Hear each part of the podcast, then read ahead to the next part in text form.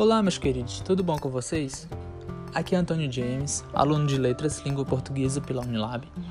E nesse podcast, que será dividido em dois episódios, vamos tratar um pouco sobre informatividade e seus conceitos e gramaticalização. Nesse primeiro episódio, nós vamos tratar um pouco sobre informatividade. A informatividade ela pode se manifestar em todos os níveis de codificação linguística e diz respeito ao que os interlocutores compartilham ou supõem que compartilham nessa interação. De um ponto de vista cognitivo, uma pessoa comunica-se para informar ao interlocutor sobre alguma coisa, que pode ser algo do mundo externo ou do seu próprio mundo interior, ou algum tipo de manipulação que possa exercer sobre aquele leitor, sobre aquele ouvinte. A informatividade ela sugere informação, como sabemos. A busca, a qualidade dessa informação e do conhecimento que é passada para o seu ouvinte ou para o seu leitor.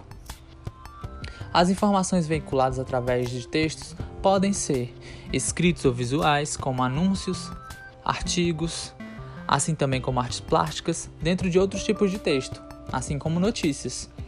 Tradicionalmente, a parte da cláusula que apresenta a informação velha é denominada como tema, enquanto a parte que apresenta a informação nova é denominada como rema. O tema já é uma informação dada, apresentada ao leitor, o que pode ser facilmente inferida, ou a partir do contexto ou do próprio texto. Já o rema ele apresenta informação nova, que é introduzida no texto. E o que a gente verifica com frequência é que essa informação velha pode estar contida no sujeito, que é o nosso tema e o nova no predicado, ou parte do predicado, que é o rema, certo?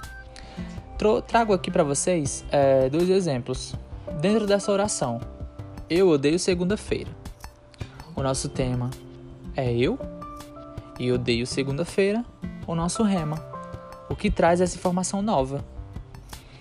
Nessa notícia, Brasil vence a Alemanha por 4 a 2 na estreia do futebol masculino nas Olimpíadas. O nosso tema é Brasil vence a Alemanha por 4 a 2. E o nosso rema na estreia do futebol masculino nas Olimpíadas. Ele traz uma informação nova juntamente com a informação velha, certo? Bom, eu espero que vocês tenham entendido um pouco sobre informatividade, tema e rema. E no próximo episódio do podcast, a gente vai falar um pouco sobre gramaticalização. Até lá!